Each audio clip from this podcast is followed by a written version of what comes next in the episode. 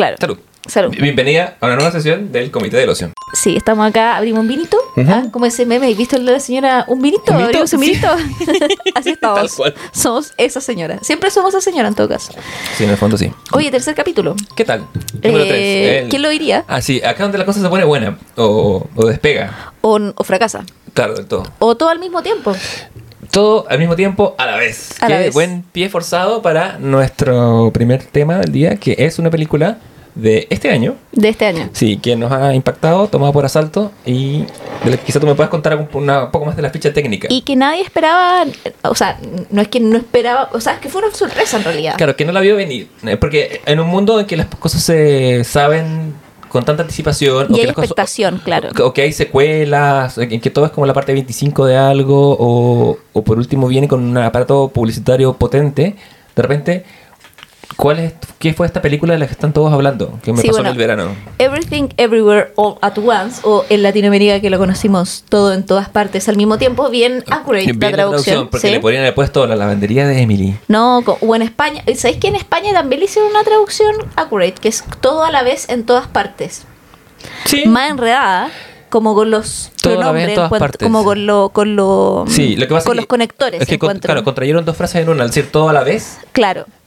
Que en realidad es todo en todas partes al mismo tiempo. Encuentro que la de Latinoamérica en términos de traducción es más Sí. precisa. Cada una por sí sola y ambas juntas era la, También. era la opción. Era la opción. Sí. Y bueno, es una película estadounidense eh, que ha sido catalogada como de ciencia ficción o ciencia ficción y comedia negra eh, del 2022 y es escrita por Du- Dan Kwan y Daniel eh, Schneider, que se conocen como los Daniels. Los Daniels, que son Sí. mencionados en la película, de hecho. que son mencionados en la película, de hecho. Y bueno, no es su primera película, de hecho ellos tienen otra anterior que se llama como Swiss eh, Army, creo que es como con Daniel Radcliffe, que él hace como un cadáver.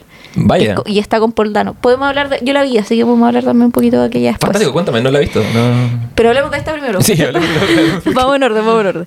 Eh, entonces, esta está protagonizada por Michelle Yeoh, que Hugh Kwan, que es, eh, para quienes no recordarán, es el niñito de los Goonies y también de El Arca Perdida de eh, Indiana Jones. Vaya, vaya. Y también tiene a Stephanie Hughes eh, y a Jenny Slate, Harry Chum Jr., James Hong y Jamie Lee Curtis en una participación extraordinaria. Notable. Sí, está tremenda. Y la película sigue la vida de Evelyn Wang, que es una mujer eh, chino-estadounidense que tiene, es dueña de una lavandería, que son estas lavanderías como de mm, Coin Laundry, que es como esta lavandería que uno va a autolavar su ropa en el fondo. Y eh, ella está siendo auditada por el ERS, que es el sistema, en el fondo, El como sí, el, de- el claro, impuesto- impuesto impuesto interno, interno ya. gringo.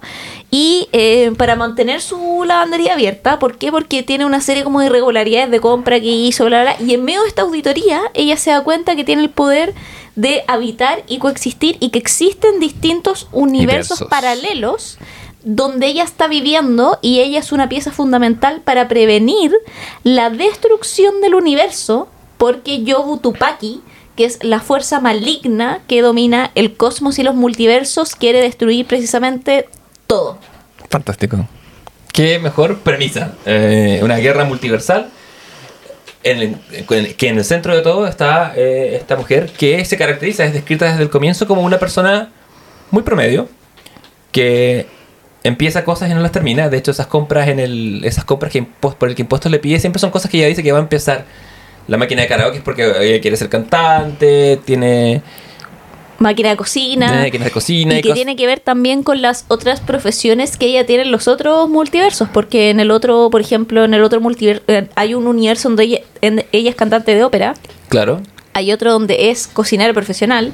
Entonces ella menciona la pasada como, ¿y estas preocupaciones? ¿Acaso usted es cantante? ¿Acaso usted es actriz? ¿Acaso usted es artista? ¿Acaso usted es cocinera? Y sí lo es, pues el otro universo ella tiene todas esas profesiones. Claro, y, y- y es, en- y es el centro de las realidades esta, la que nosotros conocemos como, digámosle, Prime, Evelyn, eh, precisamente por eso, porque no se ha desarrollado. Porque ¿quién en la vida no se ha despertado diciendo no me he desarrollado en nada? en nada. No he hecho en nada. Y claro, ella está muy frustrada con su vida. Su marido también está un poco chato, que su marido es Waymont, eh, que es el esposo de Evelyn. Waymont es eh, muy amoroso, muy cariñoso con ella, ella es muy parca, está, y además que está, eh, tiene un, todo esto ocurre en un día, los acontecimientos que vemos en la película, Sí. en un par de horas de hecho, está muy condensada la acción y eh, Evelyn está eh, siendo auditada por el eh, Servicio de Impuestos Internos gringo. A su vez está como viendo el tema del cumpleaños de su papá. A su vez tiene el año nuevo chino y a su vez está lidiando con su hija. Y con a el su vez cual- está divorciando. y a su vez está divorciando, que ella no lo sabe, porque en el fondo su marido le pide el divorcio entre medio, como que llega con los papeles y ella que es esta weá. Eh, porque ya su matrimonio está en un punto muerto, tiene una relación donde no se lleva muy bien con su hija porque su hija es lesbiana, ella dice como aceptarle venimos su hija, más no porque eh, su hija quiere contarle a su abuelo, mostrarle, o sea, decirle ella es mi pareja, y ella dice como, no, porque tu abuelo de trajeación, pero en verdad ella no quiere que le diga al abuelo, ¿cachai? Como, no es que en realidad el abuelo tenga un problema, porque después, de hecho, cuando eh, la presentación ocurre, puta, el abuelo Ni muy como... se urge nada, ni levanta nada. una ceja, sí. Claro. Sí, al final es, es la vergüenza que ella siente porque el tema es el problema de ella con su padre. Sí, y de hecho también eh, está todo el rollo de que ella está muy como, que es la única que puede ordenar y mantener a esta familia. Parte muy, como tiene todo la, las boletas encima de la mesa y dice como, puta, tu papá un mono para nada, yo soy la única que mantiene que esta, que esta familia funcione, caché, que se preocupa por ti, que se preocupa por tu papá, como que a él siempre lo está como menoscabando. Y él tiene esta figura como bien amorosa, que igual es brigio, porque la primera vez que yo vi la película lo consideré un pelele. Ah, Ya, Vaya. Sí, Nah, dije, pero, pero a mitad de la película, ¿cachaste? o sea, al principio lo consideré como pelele. Dije, Sí, "Ah, sí. este bueno es un pelele. Pero después, cuando empecé a ver la película por segunda vez, dije, bueno, este bueno es una hermosa y cariñosa persona. Y en verdad, y claro, yo mm, ahí dije, oh, soy muy Evelyn, weón. Como. Porque lo desestimé de la misma manera que lo desestima la, la protagonista, pues, Es weón. que habiéndote cono- conociéndote personalmente, te digo, eres muy Evelyn. Catsip dije, weón. No, no hay, no, te- hay- no hay, no hay, no hay dudas. eh, ah, no, ayer tuvimos un intercambio de mensajes de texto en que me, me hablabas de, de tu posible adicción al trabajo. Sí, Eh, bueno, palpico. Entonces, sí. como dije, oh, qué heavy que la primera vez que, porque la primera vez vi la después la volví a ver como para tenerla fresca ayer, de hecho, para grabar ahora. eh, y ahí dije como, weón, Waymon es bacán, como, porque la primera vez que lo dije, ay, este weón, que es tonto, que no-". hasta que se transforma, porque Waymon llega, de repente como que abre un paraguas en mitad de un ascensor y empieza a decir como, le pasa como unos audífonos de estos medio Bluetooth, y le dice como, eh, existen realidades multiversos, yo soy Waymon Alpha, que viene del universo que vamos a denominar Universo Alpha, Ahí tú eres una científica que descubrió cómo saltar temporalmente y conectarte temporalmente con tus otras mentes en otros universos. Y no solo conectarte, sino que tener todos los recuerdos de esa mente Y sus habilidades también. y sus habilidades también. Lo que le permite a la, a la película jugar con otros géneros, como con, el, con las películas de Kung Fu, hacer guiños a, Hay un guiño de Disney que es increíble, que me encanta. Bueno, está también un guiño como inclusive a la realidad, nuestra realidad, porque el, el primer salto temporal que de hecho se hace, eh, hace bueno, la, la primera Evelyn que vemos, la Evelyn 1, es la de la lavandería, ¿cierto? Claro. Después tenemos el, la eh, Alpha Evelyn que nos mencionan esta científica del universo Waymont, Claro. pero que sabemos que está muerta. Claro, y, que- Eh, y que, y que ese universo, al haber descubierto el viaje multiversal, se, se autoproclama ser el, el original, el- Claro, el, el en uno. fondo es como el uni- se- y por eso se ponen alfa. en el Claro, que- Y luego aparece la eh, Evelyn, que es la misma actriz, que es la Michelle Porque de hecho nos muestra como que eh, como eh, la premisa de la película es como pequeñas decisiones, porque todos parten un poco del mismo universo. O todos partimos del mismo origen, pero pequeñas decisiones cambian eh, sustancialmente no solo tu vida, sino que inclusive puede ser la evolución de la humanidad, porque hay una referencia directa a 10.000 años atrás, un universo en donde, que una referencia a 2001 no dice en el espacio, Claro. que están los monos peleando y gana un mono que no tiene pulgar, sino Sí. que tiene cuatro dedos. Entonces eso hace que nosotros evolucionemos distinto, Todo, sin claro. pulgar. Y trabajando con los pies. Y hecho. trabajando con los pies y que tengamos unas manos como salchicha de hot dog. Sí. Una weá que es, es un universo que es loquísimo. Que es bizarrísimo, en el cual ella además tiene una relación romántica con el personaje de Jamie Lee Curtis, con la variante de Jamie Lee Curtis Claro, del- que, de, de impuestos que, de la, que que- que es quien la está auditando en el fondo. Claro, sí. Y, y ahí en la, la primera Evelyn que conocemos, esta Evelyn es Michelle Yeoh, porque ella, eh, al final ahí la diferencia es que ella no se va con Waymont a Estados Unidos, porque a Waymont lo conoce en China y se va con él a Estados Unidos a emprender. Y ahí precisamente nos eh, muestran que ella ahí decide no irse. Y que es reclutada como por una sensei del kung fu, se hace especialista en kung fu, empieza a grabar películas en China, salta a Estados Unidos, se hace famosa y es Michelle Yeoh, básicamente. Claro, eh, de hecho va a, la, va a la premier de la película y se reencuentra con, con Waymond, eh, que ha hecho carrera y se ha vuelto un, un- un hombre exitoso. Claro, millonario. Bajo, bajo parámetros de economicista, por supuesto. El éxito tiene muchas formas. Mm. Este, este- este podcast es auspiciado por formas divergentes del éxito. Eh, Básicamente por nadie. Claro, y perfecta, librería perfecta. Bueno, pero después que hacemos la es mención- una forma divergente de- del éxito. Después hacemos la mención correcta. Pero más bien, eh, pero yendo a eso, ese que yo le digo el universo Wong Kar Wai porque está filmado muy como las películas de Wong Kar Wai, Sí. que tiene esos, esos movimientos como borrosos y los colores intensos. Ahí es cuando precisamente el Waymond de ese universo tiene su momento revelatorio del personaje. Sí. Y él nos dice que no es que él sea un pelele como uno puede pensar, como tú, como pensamos todos la en la primera pasada, sino que él lucha desde el amor. Tiene una, una, una- lucha que es de- desde la compasión, desde la apertura, desde la comprensión. Básicamente el concepto de que nada más punk que, que ser tolerante, nada más, nada más combativo y rebelde que, Que apañar también. que apañar, pues, que Mm. decir, que, que dejar, que dejar el ego atrás no como, no como un acto de, de conmiseración con uno, sino como un acto de, de valentía. Sí, además que eh, pasa, además que el absurdo mueve un poco y es un balance importante porque la, uno hablaría, ¡ay, multiversos, qué grandilocuencia! Y que un poco la premisa también, ya que estamos de multiverso, hablando de Doctor Strange, que un- una, uno dice esta weá es una basura al lado de esta otra película, Ah, y lo es. Lo es.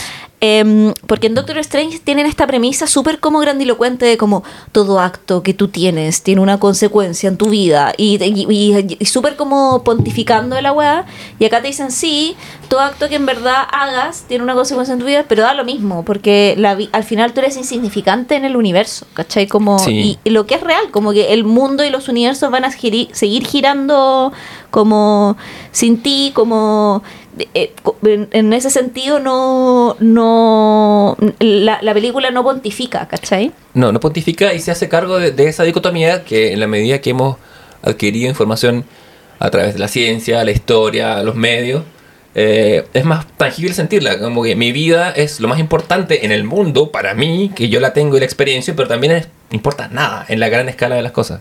Claro, porque al final las decisiones no importan porque somos insignificantes, entonces como da lo mismo finalmente. Claro, da todo lo mismo. Y ante eso, ante, ante el nihilismo, del da todo lo mismo, ¿cuáles son las respuestas? Y una respuesta es la que da esta criatura del mal, que es Joe Tupaki, claro, eh, que, que representa el nihilismo quizá de una nueva generación, quizás, o quizás algo que ha existido siempre, pero yo lo veo muy como en la juventud sobreestimulada, de, de decir, bueno, nada importa, consumamos, produzcamos, pero en verdad el camino es la inutilidad. Sí. Como que esto, esto, lleva, esto lleva a la agulia. No, Brigio, y además que lo, lo bacán que tam- también que tiene la película que la weá va eh, avanzando. sí, que, o sea, pri- primero yo me acuerdo de la empecé a ver como ya veamos esta película, como para ver algo liviano, y dije, bueno, no entiendo nada. Como. eh, lo- y yo así como mirando, como, ¿tú estás entendiendo? ¿Estás entendiendo? No, yo estoy entendiendo. Ya, viendo concentrado la película, ¿cachai? Como que una película que requiere concentración. Ay, pero también es muy inteligente en cómo te cuenta la información sin que te expliquen cosas, porque no hay wea que a mí más me apeste más cuando una película como que llega el personaje a explicarte weas. Así Sí. como, es que mira, este universo funciona así, que bueno, Marvel y todas estas películas hacen esa wea mucho todo el tiempo, Sí. como personajes explicándote cosas en vez de mostrarte las cosas. Y acá, por ejemplo, cuando la... el personaje de Belling tiene el primer salto temporal, como que el, el Waymond le explica así como muy brevemente y te muestra ella su vida completa. Como que veis la vida de Evelyn para atrás porque tiene el primer salto temporal como eh, para entender que es el salto temporal. Sí. Entonces le dice, mira, vas a ver tu vida para atrás porque tengo que ecualizar tu cerebro para que esté ecualizado para tener saltos temporales. Y esa ecualización es revisar tu vida desde que nació. Y de hecho su, su, primera, su primer recuerdo es como el doctor acercándose al papá y diciéndole, weón, disculpe, nació mujer. Claro, bueno, China, no olvidemos. Po, Sí, claro, como sí, chucha. Y además que es hija única, pues, weón. Si nació en China, entonces ese caballero ya no va a tener descendencia. Claro, con Que todo lo que implica a nivel de. No, solo- no solo de nivel patrimonial, sino de- Igual, de, traumas y- weón, y, conflictos. Yo no había pensado en eso que nacer en China siendo mujer es como nacer en el fracaso, ¿cachai? Porque ya es como. Ese apellido cagó. Claro. O sea, porque no no es que diga, filo, mi hermano va a tener un hijo hombre. No, pues weón, si soy el hijo único, ¿cachai? ¿Cómo preserváis el apellido si no es por medio de un hijo, varón, ¿cachai? Como. Porque. O sea, todavía sí. esa- bueno, hablando de La política, la, la política un hijo, sí, hasta donde yo sé, sí. Ya. Y creo que si tenéis más de uno. ¿Qué pasa si tenéis mellizo? Cagaste. Supongo que sí. No sé. y Creo no que sé- perdí y- beneficio del Estado. y una no sé si así. hay diferencia entre dos mellizos hombres o dos mellizos mujeres. No, ahí te hay la chucha. Porque me imagino que. No, ahí tírate un. O sea, si Ah, estás embarazado, me dicen mujeres tírate- y estás en China, tírate un pozo. Yo o creo. sea, varios han tirado a varios pozos. no es O sea, de tema- hecho. Sí. Pero, pero claro, tiene, tiene esa significación y esa presión. Y bueno, ella emigra, sí o sí. En, to- en todos los universos emigra. Y, y la tensión está también marcada. Uno, uno de sus frentes es con el pasado, con el padre. Y con el padre que ella- del cual ella ahora se está haciendo cargo. Claro, porque está enfermo. Y que está solo porque la madre muere, entonces un, un caballero viudo. Y tiene todo este rollo de tensión con el padre que está replicando también la historia de la hija. Porque, o sea, ¿qué es tener hijos si no, no es cometer los mismos errores que cometieron tus papás cuando tuviste, te tuvieron a ti, ¿cachai? O sea, como que la historia de la humanidad es esa weá, así como. es ante todo una película de relaciones eh, parentales padre madre eh, o sea padre hija hija eh, la hija que se vuelve una madre y con su hija a la vez es una película de relaciones eh, conyugales sin duda Mm. Eh, Afectiva, finalmente. afectiva, sí hay, hay- una, hay- hay una efectividad pero una efectividad que se mueve en dos ejes sencillos ¿no? Una- eh, para hacer una película que abarca un, multiverso infinito es una película que es a la vez muy acotada y, y juega muy bien con eso Pero también tiene unos saltos multiverso que tú dices como, hermano, esta gente cuando estaba haciendo esta weá, ¿qué tipo de hongo alucinógeno estaba consumiendo? Porque pasan en un, un universo que ellas son unas piñatas, sí otro en que son piedras, ¿cachai? Que esa- para mí es la parte más alta de la película, cuando son son piedras. piedras Otro en que son como dibujos como dibujados de lápiz de acera, como si fueran dibujados por un niño chico. Que es como. Bueno, y es un, o sea, le- el universo de los dedos salchichas también es una weá tan bizarra que yo digo como. Esto weón es como. O sea, ¿en qué pasta base estaban cuando estaban escribiendo esta weá? Así como. Es, muy bizarro y- y es creepy sin serlo, está muy bien estudiado. Sí, porque no llega a ser cringe, como dicen los. co- co- como- di- dícese como dicen los jóvenes. No es, no es te, te genera una, una- un alejamiento, una distorsión, pero aún así te permite como observarlo. No, y tiene weas muy chistosas. Como, Como- que ella, cuando. el- vamos al Racacuno, ¿no? Exactamente, es que, el- eh, Evelyn, en un minuto de la película, eh, empieza a tratar de explicarle porque su marido eh, es. eh, digamos la frase poseído un poco cuando el Waymond Alpha del universo Alpha salta al cuerpo de su marido y ahí su marido es como un karateca y toda la wea pero eh, después vuelve a su universo y su marido vuelve a ser su marido ¿cachai? el mismo one que no cacha nada no sé qué Que, es muy eh, interesante el juego que el primero se, se, auto, o sea, se presente como Waymond Alpha cuando el verigo es lo más beta que puede haber. Y ahí, ¿cachai? Que también lo brígido y buen actor que es eh, el actor en sí mismo, ¿cachai? Que es eh, el- este cabro que ve- Que veíamos en los Goonies. Sí, siempre, Eh, será- siempre te conoceremos como el de los Goonies. Claro, que es eh, que Hugh Kwan. eh, y eh, ¿por qué? Porque en el fondo él eh, cambia absolutamente su corporalidad, ¿cachai? De ser Ujú. como alguien alfa a ser un beta, ¿cachai? Claro. Y cuando está en modo beta, y y está su hija también, no entienden nada de "M- mamá, ¿cómo eres karateca? ¿Por qué nos persigue gente en este universo? Porque empieza a saltar mucha gente al universo de ella, que empieza a intentar detenerla. ¿Por qué? Porque ella es la única persona dentro de todos estos multiversos capaz de detener a esta fuerza del mal que no nos explican, o sea, bueno, nos dicen que es Yobu Tupaki y que Yobu Tupaki era eh, una eh, persona en el universo alfa que era una niña prodigio Sí. que ella la descubre y decía como nuestra pequeña niña, niña exploradora de los universos, así la llaman. Y ella la lleva al límite para poder explorar sobre los multiversos y eso hace, al llevarla al límite, y ahí el nombre de la película, que ella esté everything, everywhere, all, at, once. O sea, decir que su mente coexista y cohabite al mismo tiempo en todas partes, en todos los universos simultáneamente. Y eso hace que ella eh, pierda la moral y diga y abrace el caos y la destrucción. Exacto. Ahí está el nihilismo. A eso, me, a, eso, a eso me refería antes. El tener acceso a todo, que somos las generaciones que, o sea, no somos, son las generaciones que vienen después de nosotros, que tienen todo lo- en la punta de los dedos, que pueden tener todo a la vez. Al final no tienen nada porque se pierde el, el valor de, de- como de resistencia. Claro, y es el choque generacional. Como, esto es como Centennial versus. Porque el abuelo es boomer, El abuelo es boomer, classic boomer. Ellos son medio generación X, diría. generación X, Sí. y ella es Centennial. Sí, total. Nos saltamos a, la, a, lo- a, la- a, la- a los millennials y a la Gen Z. Son... Los millennials están haciendo la película. Claro, sin duda, están detrás del, de Claro. cámara. Ah, todo lo que estaba, la, la, la, la digresión que estábamos haciendo recién es porque en algún momento. Ah, de lo de Rakakun. Sí, Sí, de no, de qué gran momento Sí, de ella, humor. Evelyn le dice a, a su hija, sí, porque tu papá está siendo controlado como, como en esa película del, del mapache.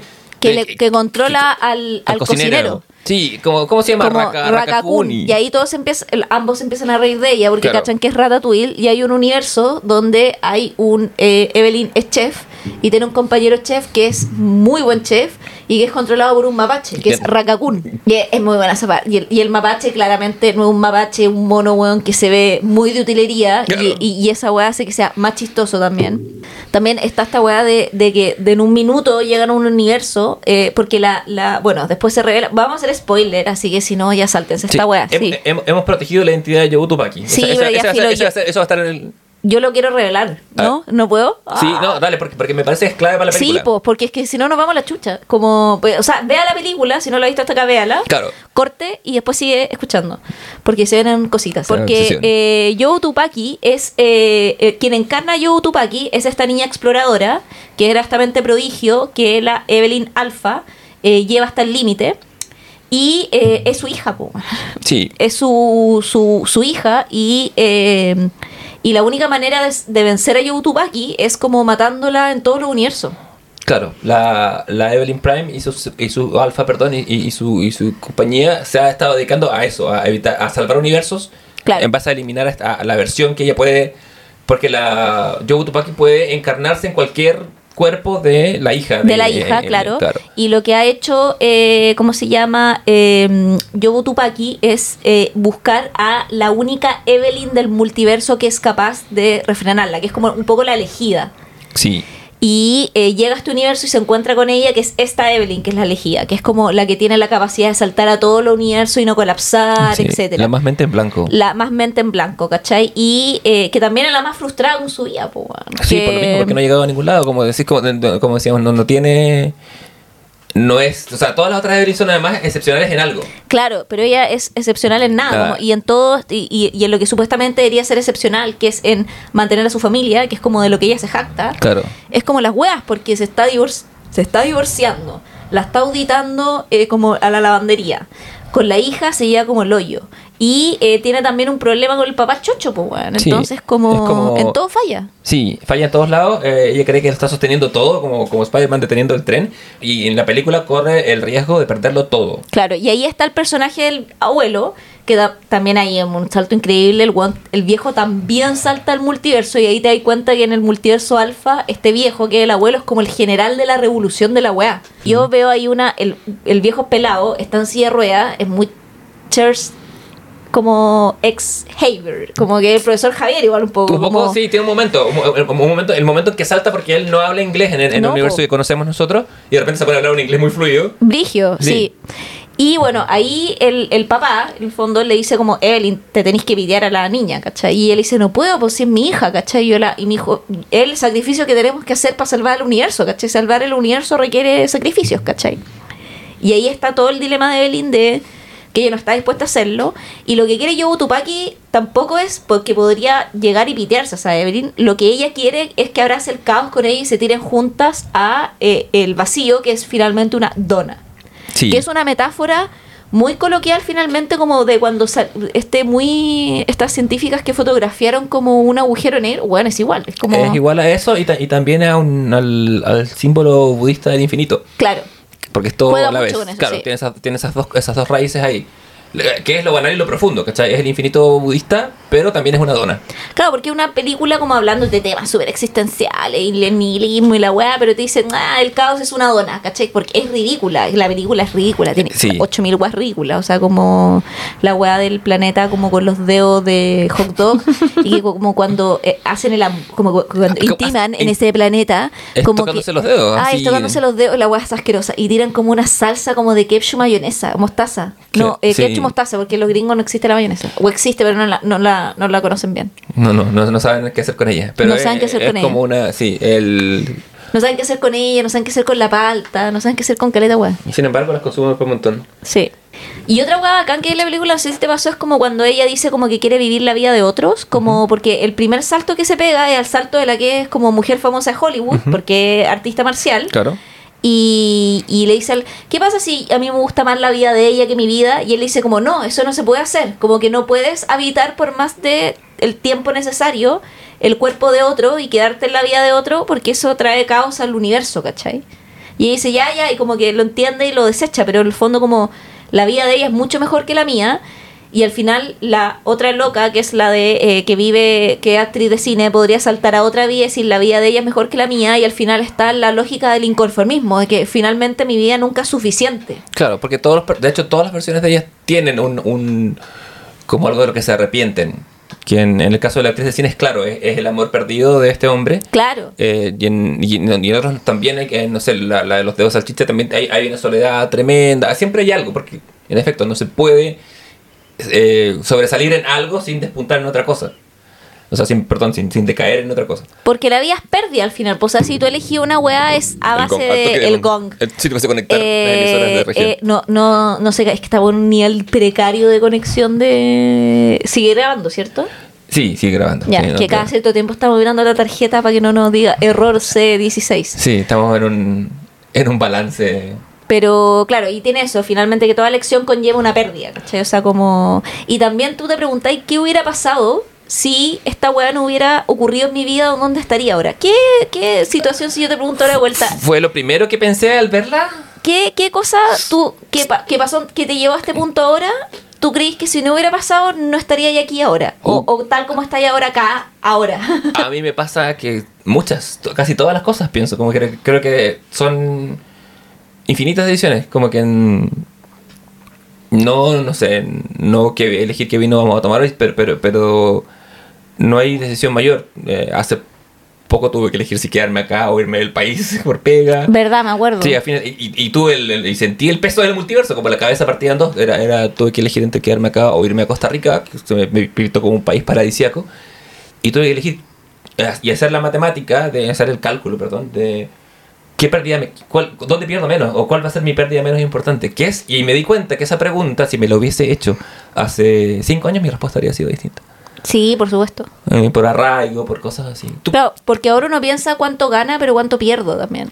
Totalmente. Antes pensáis solo en ganancia, porque cuando eres joven no existe la pérdida, po. No, no, porque uno es invencible infinito. Sí, eh, y te queda tanto por hacer y qué importa. Pero de repente uno siente, yo siempre, siempre he sido bien desarraigado, pero cuando me fui a dar el salto para irme a, a- a Costa Rica, sentí como, ¿qué es esto que tengo en los pies y por qué parecen raíces? Como que sentí ese, ese tirón que no lo había sentido nunca. Y dije, vaya, has cumplido 40 años o más. Mm. Pero ah, tú cuando viste la película, ¿tuviste algún momento de tu vida que te dijera como, esto, aquí me vuelvo estrella de artes marciales? O sea, abrí- o sea, uno desde el que podría no haber nacido, como pensar si mi Claro. mamá no hubiera acompañado a una amiga a un asado, no hubiera conocido a mi papá, como... Sí, claro. Y, y caleta otra wea así, porque mis papás tampoco como que querían tener hijos, como que, o sea, como, o sea, había una media tácita como de no vamos a tener hijos, pero entre eso mi mamá quedó embarazada, ¿cachai? Entonces fue como chucha, ya, bueno, démosle. Y también eh, pensaba yo, no sé, pues yo tuve una relación de pareja bastante larga eh, y conocí a mi actual pareja en un festival de teatro y su compañía postula este festival y digo, chucha, si yo no hubiera postulado al festival, como que no no lo hubiera conocido, ¿cachai? Y, y lo- lo- mi última década de vida hubiera sido súper distinta también, pues, ¿cachai? Sí, Como, no, no digo que no, a lo mejor estaría con otra pareja, pero eso me hubiera llevado también a tomar otras decisiones, ¿cachai? Sí, yo debo decir, esto sacando del catálogo random, no quiero yendo, yéndome al pasado ni tan profundo, ponle unos 5, 6, 7 años atrás, con mi pareja de entonces, yo literalmente salimos una vez y nos conocimos y fue como, ah, jaja, buena onda, pero nada más. Y le mandé un mensaje de texto y no me respondió y dije, ¿para qué le voy a andar weando? ¿Para qué le voy a escribir de nuevo? Pero igual quería verla de nuevo. Entonces al día siguiente tomé una moneda y una moneda de 100, la tiré al aire, eh, salió en la cara de la, de la machi eh, de, en cuestión. Sí. Y le escribí de nuevo. Y ahí enganchamos, empezamos a tener onda, chateamos todo el día. Vivimos juntos en dos departamentos, incluido este. Me vine a vivir acá porque como mi pega era, era Lo teletrabajo. recuerdo, lo recuerdo. Como mi pega es teletrabajo, yo me iba donde, para vivir cerca con ella. Entonces, esa, si esa moneda hubiese caído distinta, no estaríamos acá. No. Literalmente no estaríamos acá. Quizás estaríamos, estaríamos reuniéndonos en el comité del ocio en otro lado. Sí, po. No, Sin o- muchas otras inclusive yo me acuerdo que yo estudié literatura porque yo quería estudiar periodismo, estaba muy así como, oh, quería periodismo como hasta segundo medio. Y eh, quise estudiar literatura porque tuve una profe de literatura muy bacán. Y a lo mejor si ella no me hubiera hecho clase, me hubiera metido periodismo, tampoco existiría comité del ocio porque no nos hubiéramos encontrado en la universidad, ¿cachai? Claro. Un amigo mío, un buen amigo mío que entró a estudiar eh, letras en la católica, eh, él, un año antes que yo, se había inscrito en filosofía en la Chile. Y lo escribió con lápiz grafito, la inscripción se hacía con lápiz pasta en esa época en el lugar. Y fue a pedir una tarjeta nueva, porque dijeron, esto no puede ser. Y en el ir a pedir una tarjeta nueva, se encuentra con un amigo que le dice, oye, puedes estudiar letras en la católica y puedes convalidarlo, en, en- hacerlo en común con filosofía. Dijo, ah, me Démosle. sirve, Ya. me sirve, con doble S. Y lo anotó y nunca, nunca estudió filosofía y nada, su vida se guió por otros derroteros solo por, por tomar un lápiz así. Entonces, claro, es una película que te lleva a pensar en eso. Toca un tema tan cliché y tan trillado como el como que el amor lo triunfa y vence sobre todo, pero lo actualiza para que no se sienta así. Se posiciona en como en, en combate directo contra el, el- el nihilismo de no, el amor no importa o nada importa porque nada importa y, y funciona. Que un poco la, la óptica de Yobu Tupaki. Tupaki, que dice Nothing Matters. De hecho, Sí. tiene una frase que es muy buena que lo noté, como dice como eh, Suck everything into a bagel. Como Sí, pico con todo, todo al bagel. Sí, ella lo, ella lo oye. Además que qué wea más, como igual el, porque, que, porque es como esta dona bagel, como... Porque además este bagel es como una dona que no es dona, como esta wea que inventaron los gringos. Porque el bagel es gringo, ¿no? Es súper gringo. Es súper gringo. Y es como una wea... ¿Te gustan los bagels? Puta, ¿sabéis que He comido... ah, es muy ciútico, pero eh, igual acá pega poco el bagel, Y- y- encuentro. Y, y con justa razón creo yo, no sé. La vez que lo he comido ha sido como en Estados Unidos.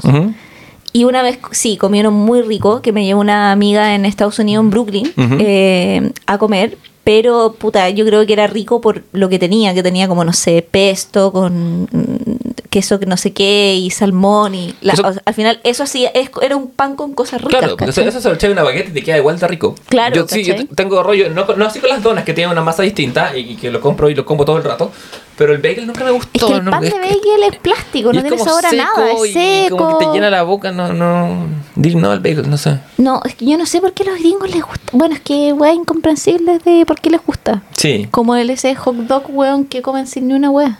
¿Cuál hot dog?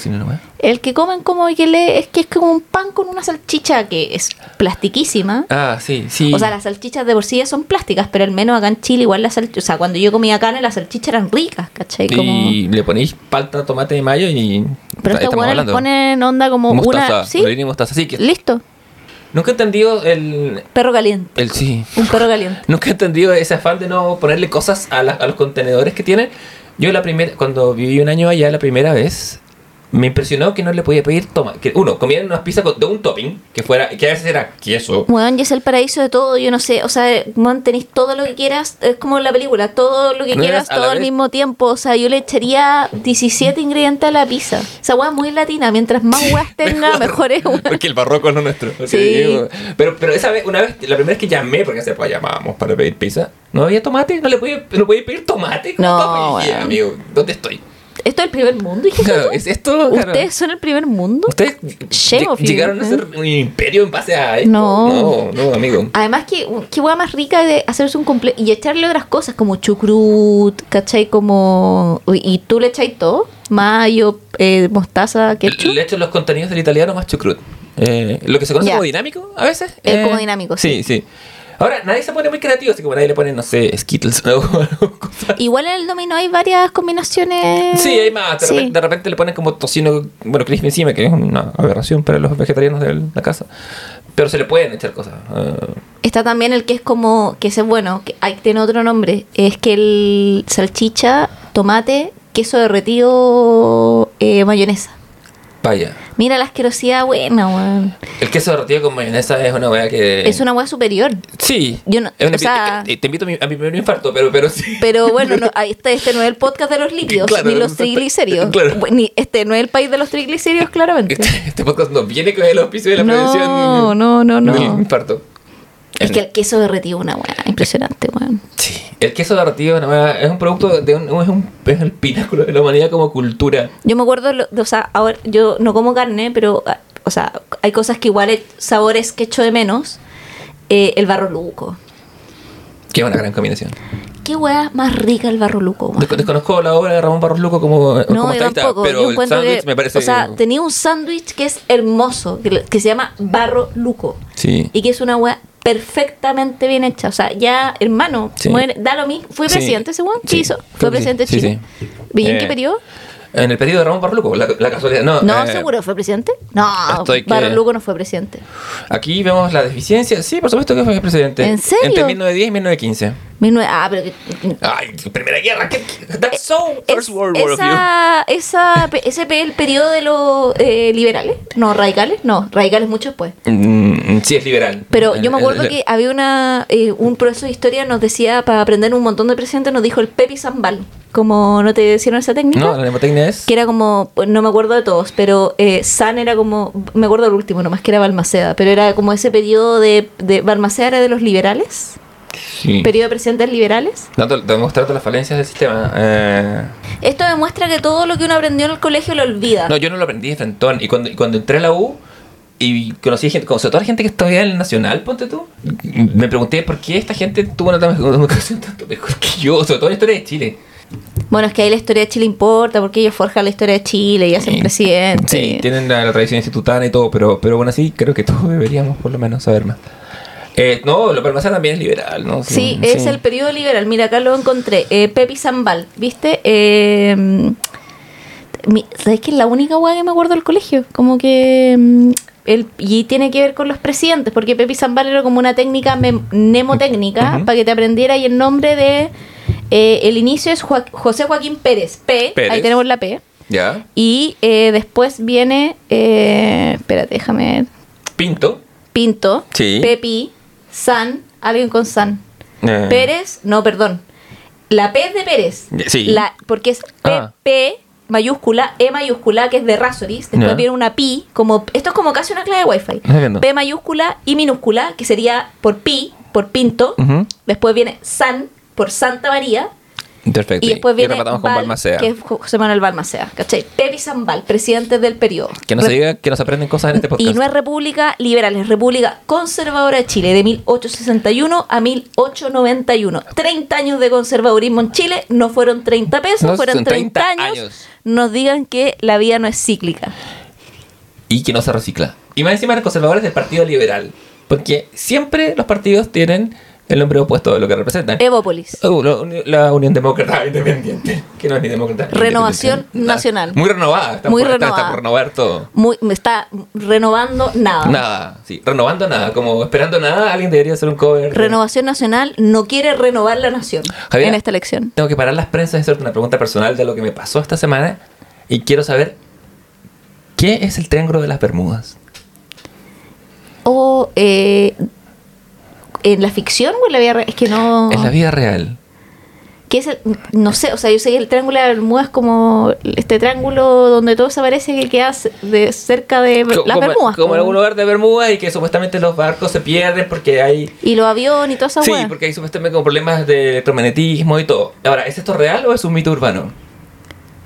Eh, chucha, no sé, yo creo que es real. Fantástico, yo pensaba lo mismo y me enteré. ¿Y es un mito urbano? Me enteré esta semana. ¿Cuánto? Tenía 41 años en los que viví creciendo que era una realidad. Y la hueá nunca no existe. La weá es un mito urbano perpetuado como por ciertas narraciones y ficciones, pero en, en, en, nuestra- en mi época pre-internet, como que ah, fue una figura literaria, es decir, como pasó por, entró al triángulo de las Bermudas de- y tuve mi, mi cabeza abierta y explosionada, explosada desde adentro. Bueno, yo igual voy a seguir creyendo que es real. Yo lo voy a seguir usando Sí. como, como... Muy terraplanista la hueá que acabo de decir. Yo igual, sí. Bienvenida a la posverdad. Bienvenido. Yo igual voy a seguir creyendo que es verdad. El no. existe. Claro. O sea, si un, si un terraplanista me, me pasa un mapa y aparece el triángulo de las Bermudas, le firmo. Yo, o sea, nosotros hablando de multiverso, las redes paralelas, el triángulo de las Bermudas, los científicos. No, No, para mí existe, usted- para mí existe. usted- La ciencia está mintiendo. Dios. Pausa y volvemos. Pausa y volvemos. eh, volvemos. Develando misterios. Bueno, hemos vuelto a nuestro segundo bloque. Estábamos hablando de Everything, Everywhere, All at, At Once. Once. Eh, película de los. eh, ah, no son hermanos, pero los hermanos rusos están en la producción de la película. Sí, poniendo sus fichitas ahí por un multiverso distinto. Eh, Sí, eh, el multiverso hecho por los Daniels. Los Daniels, sí. Sí. Eh, aparecen mencionados en la película como los directores de la meta película, la película en la que actúa Michelle Yeoh, de Michelle Yeoh y... Y bu- bueno, ellos tienen otra película anteriormente que una película que tienen con Daniel Radcliffe. Que así, yo... me, así me había contado. ¿Qué, qué Sí, tal? y está eh, Daniel Radcliffe y Paul Dano en esta película. Eh, eh, una película bastante eh, curiosa, podríamos decir, porque también es una película eh, extraña que se llama Swiss Army Man. Y eh, Mm. está en HBO Max, por si alguien la quisiera ver. Y se trata de eh, Hank, que está es como un cabro que vive como en una isla. y, y está chato, eh, quiere em, se, acabar con su vida. Y, y acabar con su soledad quitándose la vida. Entonces, en este eh, desesperado, se tira una cuerda alrededor del cuello para poder suicidarse, pero cuando está a punto de eh, ahorcarse, aparece un cuerpo tendido en la orilla, que, ¿Qué es Daniel eh, Radcliffe? que es Daniel Ah, Radcliffe. nada, perfecto. Y eh, Paul, Dano se hace amigo de este cadáver. Entonces, como mi mejor amigo el El cadáver. cadáver. Y el cadáver habla igual, o sea, como que es un cadáver vivo, como una hueá rarísima. Bueno, después la película explica muchas cosas y ahí caché qué pasa y todo. Pero me parece estupenda premisa, la, la voy a ver. Esa es la premisa eh, y esa es su ópera prima. Y después ahora tienen esta otra película, ¿cachai? Entonces como que hace mucho sentido también en relación de weas que son absurdas, porque es como un cabro suicidándose y ve como un cadáver en la orilla de la playa y se acerca a este cadáver y el cadáver está vivo y es su amigo y, y- y le devuelve... Y este cadáver muerto, bueno, obviamente... Bueno, eh, una redundancia, le devuelve las ganas de vivir, ¿cachai? Y este cadáver es Harry Potter. Imagínate Y este encontrarte el cadáver es cadáver de Harry Potter. Potter. en la playa.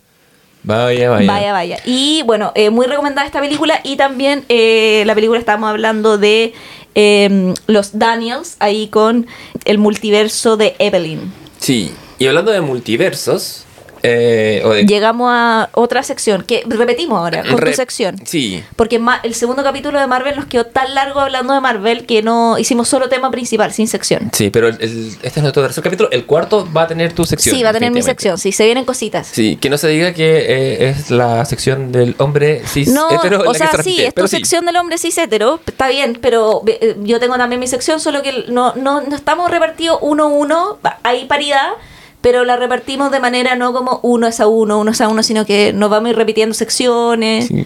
Pero va a haber paridad, señor, no se preocupen, Sí, es una, una de las prioridades, porque aprobamos la paridad. por supuesto. Y aprobamos. La, bueno, el, eh, ¿cómo lo habría hecho yo? Eh, viene medio con un pie forzado tuyo, porque la, la, la película la, sugeriste tú desde Sí. nuestras primeras conversaciones. Eh, Me acuerdo perfecto, esta conversación fue en la destilería, Sí, estábamos eh, en el en pleno verano. pleno verano, me acuerdo métale- perfecto. métele destilado.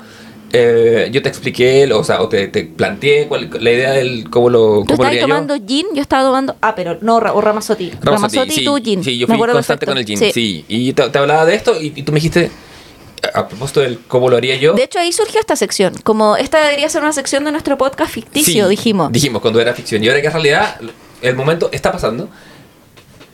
Y yo te digo esto, te, te digo cómo, cómo funcionaría la sección. Entonces, sí, ¿y qué te parece Matrix Resurrections? Ay, weón, qué mala película por la concha de tu madre. Y yo digo, ¿cómo lo haría yo? No lo habría hecho. O sea, yo creo que la primera premisa es como lo habría hecho yo, no habría hecho la película. Claro, antes, antes de ser un director, o, o yo soy el ejecutivo que dice, no. ¿Y qué tal si reeditamos el eh, Matrix en Blu-ray de nuevo, le ponen, le- o lo remasterizamos y le ponemos algo para celebrar la cultura Matrix? Pero no... ¿Tú habrías hecho alguna Matrix después de la Matrix original? No, la verdad no. Pero entiendo las, entiendo las, la, la segunda y la tercera como parte de una trilogía y, y a los entonces, los Wachowski, que ahora son... Las Wachowski. Las Wachowski. sí. O sea, igual, claro, se comprende la lógica. eh, sí. Sí. y era su y venían del, del hit de la primera. Yo cuando vi la primera Matrix, eh, que es del año 97, 98. 99. 99 ya. Estábamos, yo estaba en el colegio. Tú también. Sí, estaba, Sí. pero estaba por salir. Eh, tan, tan, Tan, tú estás en la básica. Yo estaba en la básica. Jugaba en otro patio. Sí. Eh, Pero estaba en el edificio de los grandes. Ah, ah, estaba en la básica de séptimo octavo. ya.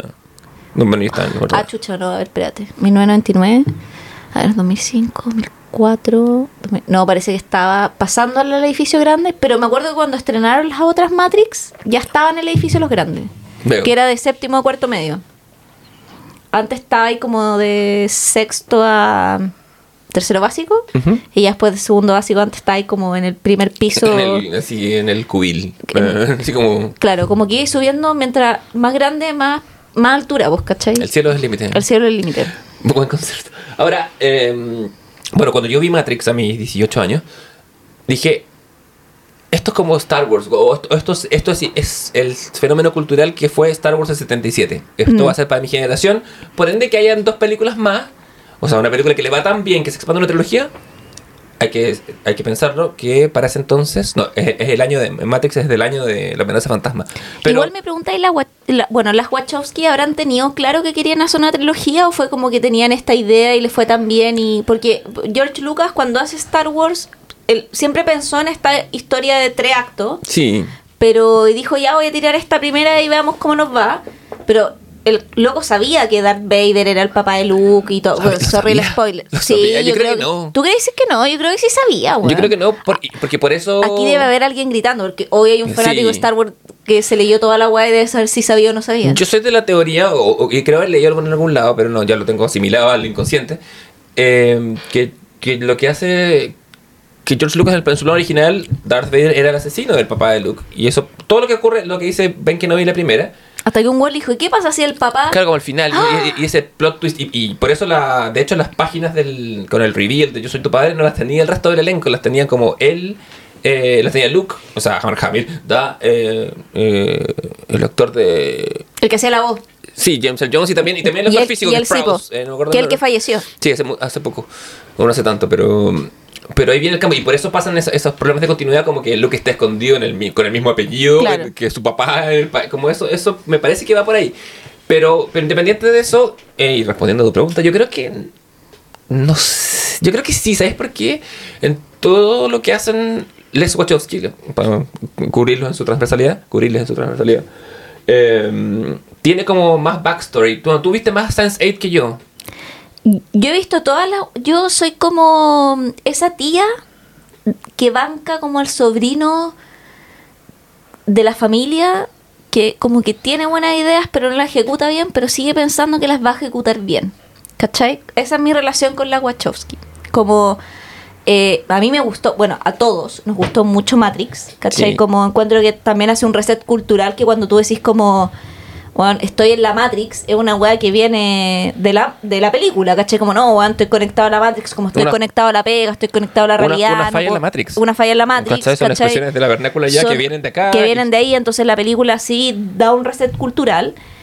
Creo que la 2 y la 3, de hecho, como, ¿sabéis que la 2 y la 3 como que la encuentro, me gustan cuando te cuentan lo del universo de cómo funciona la Matrix?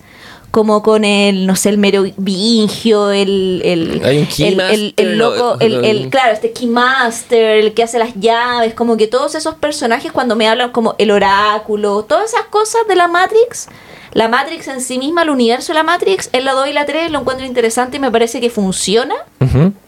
Me voy a la chucha en la 2 y la 3 cuando me meten la eh, trama de Sion. Esa weá no encuentro así como...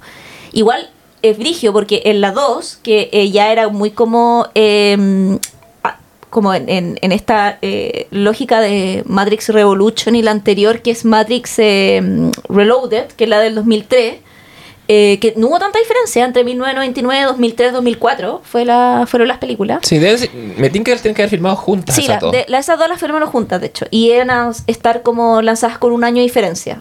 Eh, en la 2 tienen también como una eh, escena como de orgía, onda así como multirracial. Orgía slash rave, así como sí, muy de la mul- cultura- Sí, multigénero, ¿cachai? Y ahí tú ya tenés como ciertos resabios o premisas de lo que va a ser también el cine y la televisión de las Wachowski después, como con Sense8, como liberación también como de género, como revolución queer, que me parece muy bacán y que, ne- y que está muy como soterrado en la película, pero aparece ahí también. Pero toda la trama Sion encuentro que es una lata. En, en esas dos películas. Estoy como cuando aparece Sion, así como me perdiste. Estoy dejando pasar chistes sobre el sionismo en mi cabeza. Eh, Eh, sí, to- todavía no tenemos un público cautivo para llegar a Sí, como para cultivar eso. Pero sí, a mí me pasa lo mismo. Siento que es, eh, es como fanfiction de Matrix. Sí, Eh, porque no me cuenta una historia, o, una- o sea, si bien eh, bueno, hace de Neo como un- una figura aún más crística, eh, con, con crucifixión al final incluida, siento que no me no mueve, no, no hay un motor de historia. Pero crística no crística también, porque supuestamente se da a entender también que Neo no es un elegido, porque este elegido ha existido múltiples veces por las mismas máquinas, lo ponen. Y que esta como es como la cuarta acción que existe porque las mismas máquinas se dieron cuenta que iba a haber anomalías que iban a tender a salir de la Matrix y que tenían que hacer una hueá para que la hueá fuera cíclica y siguiera funcionando, ¿cachai? Entonces como que ahí Neo se da cuenta de que él no es el elegido y no es especial y ahí como que la gracia de la película, pero el problema es que está eh, tan como poco relevada esa parte eh, y que yo creo que también está poco relevada porque eh, el personaje de, eh, ¿cómo se llama? De, de Neo funciona muy bien en, eh, obviamente, el rol de Keanu Reeves como Neo, pero cuando Neo sale de la Matrix, funciona pésimo como el actor porque ahí tiene que tener más capas, ¿cachai? Sí. Porque cuando Neo se da cuenta que él no es el elegido, es cuando él tiene que elegir qué hacer sabiendo que no es el elegido y, y elige otra cosa que es distinta. Pero ahí para que eso tenga un impacto en el espectador, siento yo, tiene que haber un actor que tenga la suficientemente el peso dramático para poder hacerlo. Para reaccionar más que diciendo, wow. Para, exacto, tenéis que. Y eh, en el fondo, Keanu Reeves está perfecto como Neo dentro de la Matrix, lo hace la raja. Pero cuando el one sale de la Matrix y tiene que vivir el mundo real, lo hace pésimo, ¿cachai? Porque el one no es un buen actor, ¿cachai? O sea, llamamos a Keanu Reeves también por eso, como. Sí, eh, es una persona... Porque es John Wick, ¿cachai? Porque es Neo, porque es, ese, es un buen- muy buen actor de acción, ¿cachai?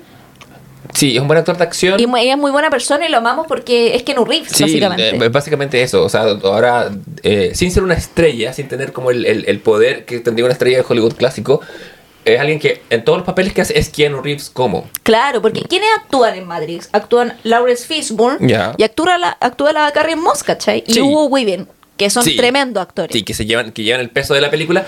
Lo cual además tiene sentido porque la película eh, em, Keanu Reeves es alguien que ingresa al mundo, es nuestro punto, es nuestro punto de entrada. Entonces está bien que sepa menos y por ende actúe menos y se lleve menos el peso. Claro, y también por eso cuando aparece la 2 y la 3, nos ponía fuera de la Matrix actrices como la ya Pinkett Smith, ¿cachai? Que también es buena actriz, actúa un kilo y lo hace súper bien en el papel que tiene, ¿cachai? Y también hay un papel que hace como que es como un, un general también que está en, en el universo de Matrix, ¿cachai? Como, y, y la gente que está en Sion, tú veis que ahí hicieron un casting de buenos actores, porque el otro weón no está actuando nada, ¿cachai? No, claro, no, y no, no lo queremos por actuar, lo queremos por porque para ser buena persona. Claro. Y sometida y- y- a, a tendencias del destino. Igual ¿cachai? también y Matrix, con él. Claro, a lo mejor las que siguen después es que el fondo Reloaded y Revolution no son tan buenas, cierran, pero eh, nos dio una joya que es de Animatrix. Sí, eh, que, y que es uno de los primeros experimentos de cruce en- como Oriente-Occidente en términos de animación. Bueno, y es una de- joya, o sea, ahí no hay desperdicio en cada uno de los cortos. Todos los cortos son buenos, ¿cachai? Sí. Como di- súper distintos. De hecho, presentan un personaje que aparece después en, en The Matrix Reloaded, que es este, el cabro que salta como con los cuervos, que tiene su propio corto. Sí. Aparece después como un personaje. Hay un corto de Trinity, ¿cachai? Como eh, te cuentan también como eh, el fondo como eh, toda la parte previa que tiene que es como cómo se llama el, eh, el segundo renacimiento eh, primera parte y segunda parte que te cuentan la guerra con las máquinas. Unos cortos weón, pero así Sí, con una animación tremenda, a un nivel... eh, bueno, con, con mucha factura japonesa, pero con, contando con una narración occidental, entonces esa mezcla es súper y en interesante. premisas de ciencia ficción también súper como basales, que es como que finalmente el ser humano es el artífice de su propia destrucción, que he hecho una frase textual que aparece en el segundo renacimiento, que lo hice como este programa computadora que desde los archivos te está mostrando a ti público eh, cómo partió la guerra con las máquinas Claro. eh, y que al final también ahí es interesante el porque claro tú parte Matrix y veía a las máquinas como los monstruos pero lo bacán de Animatrix es que pone el correlato sobre todo en el cortometraje El Segundo Renacimiento yo lo iba a ver en un curso ¿cachai? y hice que los alumnos em, armaran como eh, ensayos con esto. Entonces, la conclusión de los alumnos, que fue un poco errónea, eh, según yo, era como que al final no había que darle tanta inteligencia a las máquinas porque las máquinas se iban a terminar revelando. Ajá. Y mi conclusión después de ver el segundo renacimiento es que los humanos tratan a las máquinas en el fondo como esclavos y al final, claro, tú decís no son personas, son máquinas, pero eso no significa que no, no las puedas tratar con dignidad, ¿cachai? Sí. Entonces al final las máquinas, es, tú veías el segundo renacimiento y es una metáfora de la esclavitud, ¿cachai? Como es eso, ¿cachai? Como un grupo oprimido, que en este caso son los robots, y que después cuando alcanzan la autoconciencia dicen como, weón, no nos puedes tratar como la mierda, ¿cachai? Sí, y por ende, bajo esa misma lógica, como todo grupo que ha sido eh, eh, sometido a lógicas de violencia, va a buscar dominarte, porque es el camino. O Porque sea, la única es manera que entiende es ser como o, o soy dominado o yo domino, ¿cachai? Sí, porque, porque si, si tú que me has tratado como las juegas toda la vida, si te doy a frecho, me vas a volver a Pero tratar así. inclusive es peor porque en el segundo renacimiento se muestran que las máquinas en- intentan primero la vía pacífica y los humanos los rechazan y las máquinas nos rechazan, filo, vamos a crear nuestro, nuestra propia ciudad y las máquinas crean una ciudad propia que se llama como eh, 0101 le ponen. Y Zero One le da la raja y, nos, y nuestro sistema, porque valemos caca, ¿cachai? Onda, sea la mierda. Y ahí lo, lo humano, en el fondo, lo que hacen es que mo- lo- los embajadores de la 01 piden, en el fondo, ser in- ingresados en las Naciones Unidas, ¿cachai? Y lo rechazan, y lo rechazan, y lo rechazan. Y, eh, y lo bueno es como para... bueno, y ahí empieza como la segunda, la- que la segunda parte de este corto. La humanidad, en el fondo, decide realizar un, un bombardeo nuclear como sobre 01. Y ahí las máquinas, al fondo, eh, resisten el calor y la radiación, pues, bueno, así que da lo mismo como la, la contraofensiva, pues. Y ahí empiezan, y, y ahí se encuentran, ah, pero las máquinas funcionan con sol. Entonces Sí, vamos a bombardear el sol. ¿Cachai?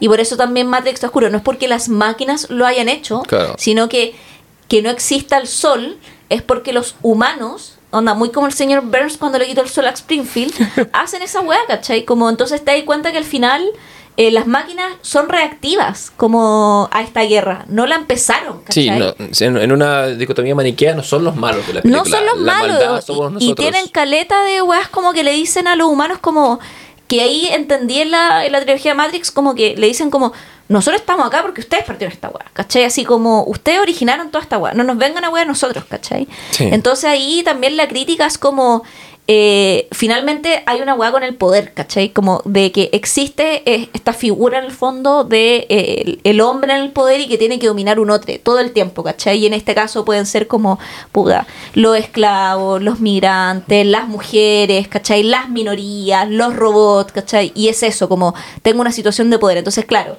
el alumno dice, el problema es que hicieron las máquinas muy inteligentes. O muy... No, el problema no es eso, Sí, ¿cachai? el problema- el problema es que no tratas a las, a, la- a- a- a las personas que están a tu cargo con dignidad, pues, weón, ¿cachai? Sí, absolutamente. Negarle la humanidad a, incluso a lo que no es humano, como las máquinas en este caso, eh, bueno, es la que es la metáfora que está de fondo. Básicamente, vivir en esa lógica es. Porque la lógica del colonizador y la lógica del conquistador, la lógica del hombre, el, el- el patriarcado, básicamente. Sí, o sea, del opera- hombre NB. Claro, el, el- la lógica del patriarcado solo entiende de violencia, solo entiende de quién la tiene más grande, solo entiende de, ese tipo de... No, no tiene espacio ni para la coexistencia, ni para el arte, ni para nada que no sea cuantificable como tal. Y cuando se encuentra con algo así, intenta destruirlo con conclusiones tan lógicas, entre todas las comillas del caso, como bombardear el sol. Claro, y, y yo digo, oh, y esas premisas muy bacanas que están en Matrix eh, se pierden en la Matrix 2 y 3, porque Animatrix fue entre medio de, la, Sí. de las Matrix que terminan la trilogía. Y digo, chucha, va a salir el reboot de Matrix. Y digo, ya, va a agarrar algunas de las premisas de Animatrix, porque como no estaban, yo pensé, bueno, va a agarrar algo acá, como de relativizar realmente que las máquinas son las malas, ¿cachai? Que igual es una lógica que igual queda instalada al final de la tercera película, como igual sale muy como mm, el personaje del arquitecto que era, eh, que al final le dice al oráculo como, el oráculo le dice, vaya a cumplir tu promesa, y él dice, soy una máquina, no vengáis con weá, yo cumplo la promesa, ¿cachai? Sí. Pero después parte de la cuarta película es como que la promesa se la pasó, se la me pasó por la raja, porque como que... Bueno, no es coincidencia que, eh, sien- siendo esta una sección de que, como habríamos hecho Matrix Revolutions, o perdón, eh, Matrix, eh, Re- ¿cómo es? Resurrection. Resurrection. Eh, no, no hayamos hablado nada, porque No. hay, hay que tocarla como con palo bueno, a sí, o sea, el- ¿sabéis que los primeros 20 minutos de la película son auspiciosos? Seamos justos. Sí, los parte primeros bien. 15 parte la raja. Y tú decís, y, y en un- y en esos primeros 15 minutos dije, oh, esta weá pinta muy bien. Sí, lo van a hacer de nuevo. Estamos Lo haciendo van a como, hacer de hay nuevo. como metarrelatos con la vida actual. como... y no entiendo nada, Sí. ¿no, ¿cachai? Y estáis muy confundidos y, y no sabéis para dónde va la weá. Y tú decís como, el Morfeo no es Morfeo. Oh, ya. Y estás como loca, como que imita a Trinity, pero no es Trinity. Y claro, está la bola de lo, de- del meta relato, que como además uno estudia literatura, uno es hijo de todo lo que se. te dicen meta y aquí Y- estoy, sí. aquí estoy eh, haciendo fila, ¿cachai? Totalmente. Metarrelato, metaliteratura, lo que sea, ¿cachai? Sí, rompamos la cuarta pared, hagamos, hagamos referencias. Bueno, es, es una Matrix. No, esos primeros minutos son de, Sí. al- de alto vuelo. De alto vuelo que Sí. ahí, que aquí el personaje de Keanu Reeves es eh, que es Thomas Anderson en la vida real, que era como se llama Neo, es un desarrolla- eh, desarrollador de videojuegos y él está desarrollando un videojuego que es La Matrix. Sí. Que se llama The Matrix y que finalmente este videojuego es un poco todo lo que vimos en em, en las películas anteriores como el universo de la Matrix es el videojuego Claro, como que, como que la Matrix, lo que nosotros vivimos, vive como un, como un pequeño recuerdo o como la inspiración en la cabeza de este desarrollador que es Mr. Anderson. claro y eh, él se encuentra en un café con Tiffany que es el personaje de la Carrie Ann Moss em, que además que en la, mat, en la en ambas Matrix en la última que es eh, Revolutions eh, muere Trinity y, mu- y muere Neo también. po. O sea, Sí. mueren, mueren. El único que queda vivo es Morfeo, de hecho, ¿cachai? Como que Trinity muere de- y de hecho como que su muerte es la que impulsa a Neo a seguir. Le dice como, no, tú no te puedes detener, ¿cachai? Como que Claro. y es el motor que lo hace seguir por la humanidad, luego queda ciego y queda terrible muerto, ¿cachai? Así sí, como... y muere por nuestros pecados. insisto. Sí, pues y las máquinas se lo llevan y todo el rollo. Y acá eh, él está como medio obsesionado como con esta eh, eh, Tiffany, que es Trinity finalmente, ¿cachai? Y tiene un terapeuta que es Neil Patrick Harris, ¿cachai? Que le está recetando unas píldoras azules, Azules. para mantener la gordura, ¿cachai? Hasta ahí todo bien con las referencias. Hasta ahí vamos Sí. bien, porque no estamos entendiendo nada, vamos bien. Porque todo referencia a la, a la trilogía anterior, pero está eh, reinventado, le, está- le va a dar nuevos sentidos, ha tomado los elementos eh, que componen la, la trilogía y los está usando bien. Claro. Y Pues, entre medio, que es como con lo que parte, en realidad Matrix, parte con el personaje Bugs que lo hace Jessica Henwick, que es esta actriz que salía en eh, Iron Fist. verdad. Sí, eh, y ella es una capitana de una nave que se llama como Nemotsin, como que ju- jugando como un poco en memoria, ¿eh? Mm. y eh, encuentra un código muy antiguo de Trinity y descubre un programa que encarna a Morfeo, que lo hace Yahya Abdul Mateen II, más conocido como el Doctor Manhattan en eh, verdad Watchmen. es él. Sí, y bueno, y eh, libera en el fondo, y lo que hacen es como filo, liberan a Neo, y le dicen que el weón no murió, o sea, o que murió, el Trinity, pero como que las máquinas lo revivieron, y ahí ya la weá se va a la chucha, porque ahí te dicen como, no, moriste, y Trinity igual, pero las máquinas usaron tecnología punta y los revivieron, y es como, me- o sea, y hay un Deus en máquina tan ridículo que ahí la weá se va a la chucha. Sí. ¿Por qué? ¿Por qué? ¿Por qué no reinventaste esto? Claro. Y, y, y es como ya, pero llegaron a un acuerdo. Entonces, como, y viven en ese acuerdo, porque Sion existe, lleva 60 años existiendo. Estos ya Sí. han pasado como. ¿Cuántos años? Como porque aparece. Niobe y- claro, y está y está mayor, mayor, sí. ¿cachai? Lo hace Jada Pinkett Smith, pero como con oh, kilos y kilos de maquillaje. Sin pelo. Eh, sin pelo. No, pues. Ah, bueno, sí. Eh, está con una extensión. tiene una extensión. Sí. Va a venir Will Smith Y a me pegarte. va a golpear, Y te va a golpear. Y Neo le explica a Neo que han pasado 60 años, que en el mundo real desde la guerra contra las máquinas se han aliado también algunas máquinas que se han ingresado a su mundo porque Neo dice no podemos vivir en una lucha constante. Hay máquinas que han ingresado a nuestro mundo, como es Morfeo, que es un programa, y estamos conviviendo en armonía con las máquinas que quieren vivir acá. Las que no siguen en su mundo, los humanos que no se quieren salir de la Matrix siguen en la Matrix, los que se quieren salir los mandan para acá, y estamos más o menos piola. Onda como estamos bien. Pero ¿cuál es el problema? Que en el fondo Neo quiere rescatar a Trinity. ¿Por qué? Porque las máquinas, eh, que es lo que le cuenta después el personaje del terapeuta, que nos enteramos que es un programa, que se dieron cuenta que ellos viven de la encima de lo humano y se dieron cuenta de que Neo y Trinity juntos como que les dan mucha energía. Son, Son como los Chilectra, son la mansa Chilectra, ¿cachai? Entonces como no, son- súper poderosos en energía, entonces cómo vamos a perder esta energía tan buena. Y las máquinas nunca han sido, en la- y ahí creo que la película es como el hoyo, porque traiciona Su propia lógica. Sí, pues que, que las máquinas nunca han sido capitalistas, weón. ¿Cachai? Como, ah, que ustedes nos dan más, entonces los vamos a someter. Como, la- las máquinas son muy. Tenemos una cosecha, todos por igual, ningún one especial, ¿cachai? Sí, como... nos da lo mismo y, y- y la teoría del elegido es solamente para meter contento a los humanos, no, no, no les va ni les viene. No, porque cachan que hay una cierta cepa de buenos medio inconforme, entonces ahí se renueva el ciclo y la gente tiene su revolución y bla, bla, bla, y ya llevan en esta 200 años. Porque la Matrix original era una metáfora para muchas cosas. O sea, la Matrix original, de hecho, las máquinas le dicen a Neo, Mr. Smith le dice a Neo que la Matrix original eran todos felices. Y que te perdieron cosechas y cosechas de gente porque ellos necesitaban guerra y destrucción. Y también necesitan revolución, entonces les crearon la revolución y tienen este elegido cada cierto tiempo y bla, bla, bla. Razón por la cual yo elijo creer, porque todo es metáfora del capitalismo. Pero para mí la Matrix era eso, ¿cachai? La Matrix coopta a su enemigo y lo vuelve... Absolutamente, ¿cachai? es una fagocitación eh, del momento revolucionario. Sí, la, ¿cachai? la- la Matrix es la que te vende las poleras de Che Guevara, básicamente. La Matrix es esa escena de mierda de Avengers Endgame que aparecen todas las personajes todos los personajes femeninos cuando Capitana Marvel lleva el guante de Thanos y todas y dicen como, ah, pero ¿cómo va a ir sola? No Sí. está sola, está con las calilas, las magas, las mojojojo. Mojojojo. Bueno, Sí, escena de mierda, la, obvio. la Matrix es eso, es el enemigo que te coopta y te devuelve tu propia identidad devaluada y te cobra por ello. Y te, Claro, y te cobra con un, un dólar o un euro. Entonces como que, ah, que quiero salvar a Trinity, no sé qué, y está este personaje que ya no es el arquitecto, sino que es el analista. Mira el nombre de mierda, analista, analista Analyze sistema. this. Bueno, así como... Sí, sí, es una devaluación total.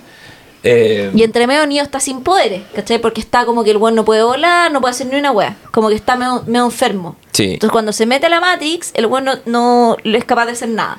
Y Trinity, en la Matrix tiene hijo, un marido, una familia, ¿cachai? Así como... Pero es despertada, al igual que... Y aquí como que la película es el gesto que intenta hacer, intenta hacer la lógica inversa. Que es como que si la trilogía inicial es sobre el viaje de Neo y como él es despertado, como que ahora Neo viene a despertar a Trinity y aquí nos damos cuenta porque hay un minuto en donde ellos saltan y como que eh, onda eh, Trinity le grita a Neo como Neo vuela vuela y como que él no logra volar pero ella sí y ella lo sostiene y ella lo salva. Y ahí, y ahí tú caché que claro como que dijeron no es que ahora queremos hacer una Matrix feminista donde a la Trinity no la tienen que salvar y es como puta hermano pero bueno, Pero no así. pero no así No, no, si, si quería una- yo pongo la plata para la Matrix feminista pero a un reboot o, o, un- o una continuación con Otro dos- personaje. dos personajes distintos. Y que esta weá pasó hace 500 años y Neo es, no sé, una figura mítica, Sí. weón, y sale en una, como en un fantasma, como Qui Gon, qué sé yo. Una, sí, pon, inventa, dame personajes nuevos, no, no me hagas esta cosa de, de- de hacer que las máquinas la resucitaron y de vuelta. Y además que igual es un... No a ser un feminismo, yo creo que de efecto es una lógica machista esa de requerir el paso del hombre, que el hombre te pase la antorcha. Absolutamente. No, no, es absolutamente. un, no viene de base. Y después como, claro, y es como, no es que Neo controle la Matrix, sino que en realidad siempre fue Neo con Trinity. Mentira, siempre fue Neo, ¿cachai? Trinity nunca controló ni una huevada, ¿cachai? Como era la compañera de él, ¿cachai? Y ese fue el rol que tuvo y era 1999. y estuvo bien. si quieres hacer una película feminista, porque eh, eres una directora que es feminista y, y- y te parece importante, crea una historia feminista nueva, ¿cachai? Como... Y haz tu, tu propio icon feminista ahora, creo que hay suficiente material para poder hacerlo, ¿cachai? Como... Hay actrices de sobra, hay un público que va a ser receptivo, no como antes. Antes te podía tocar un ejecutivo en Hollywood que dijera, sabes que esto no lo vamos a, no te, no te lo vamos a financiar, a menos que aparezca un hombre. Claro, Eh, está tocando el timbre. Está tocando el timbre. Es Neo. Es Neo. No, es Will Smith. Es Will Smith, Escuchó el que viene a y viene a golpearme. Sí, Voy a recibir vamos mi cachetada una, una, pequeña pausa y volvemos. Eh, ya, habiendo sido justiciado por Will Smith. Sí, eh, el, el Leo fue cacheteado y mm, bueno, nada, yo eh, igual banco a la hermana Wachowski, este proyecto lo tomó solamente Lana, eso sí, que es la que está más haciendo cine. Creo que... mm, Lily está más de cada producción de televisión, ¿no? No sé, la verdad, como es una buena pregunta para preguntarle a en qué están las Wachowski ahora. O sea, yo sé que Lana Wachowski, yo la me encontré con ella una vez en un aeropuerto Vaya. y le pedí una foto y fue muy amorosa. ¿Le pediste una foto? Sí, le Ah. dije, ¿me puedo tomar una fotografía contigo? Y me dijo, sí. Y me dijo, y le dije, me gustan mucho tus películas. Y me dijo, muchas gracias. Y andaba con una polola estupendísima. No sé si era una polola, pero andaba muy cariñosa. Asumo que algún vínculo, como dice Ah, la claro. juventud, tenían. Un vínculo sexoafectivo. Eh, Claro.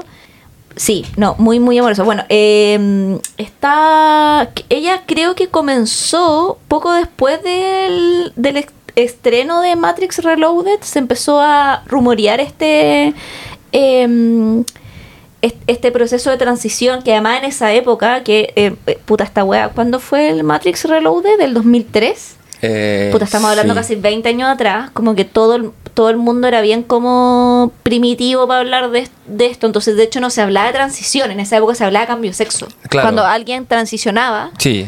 eh, niños, eh, audiencia menor de 20 años, en la década de los 90, inclusive a principios de los 2000, cuando alguien transicionaba, no se hablaba de transición, sino que se ah, hablaba de cambio de sexo. Ese era como el término que se utilizaba, lo cual es un término muy erróneo en relación a lo que nosotros sabemos hoy día de lo que significa transicionar. Pero, claro, ellas han estado metidas también más como productoras, también en distintas películas, por ejemplo, y películas bastante buenas. Ve Vendetta, por ejemplo, una película que produjeron ellas. ¿Y dirigieron también o no? Eh, no, estuvieron en el guion y en la producción, Ya. más no en la dirección. Y, eh, pero después de eso, como que no han podido repuntar mucho su carrera. Estuvieron en Speed Racer, que esa sí la dirigieron. Vaya, Meteoro. No, que no... Sí.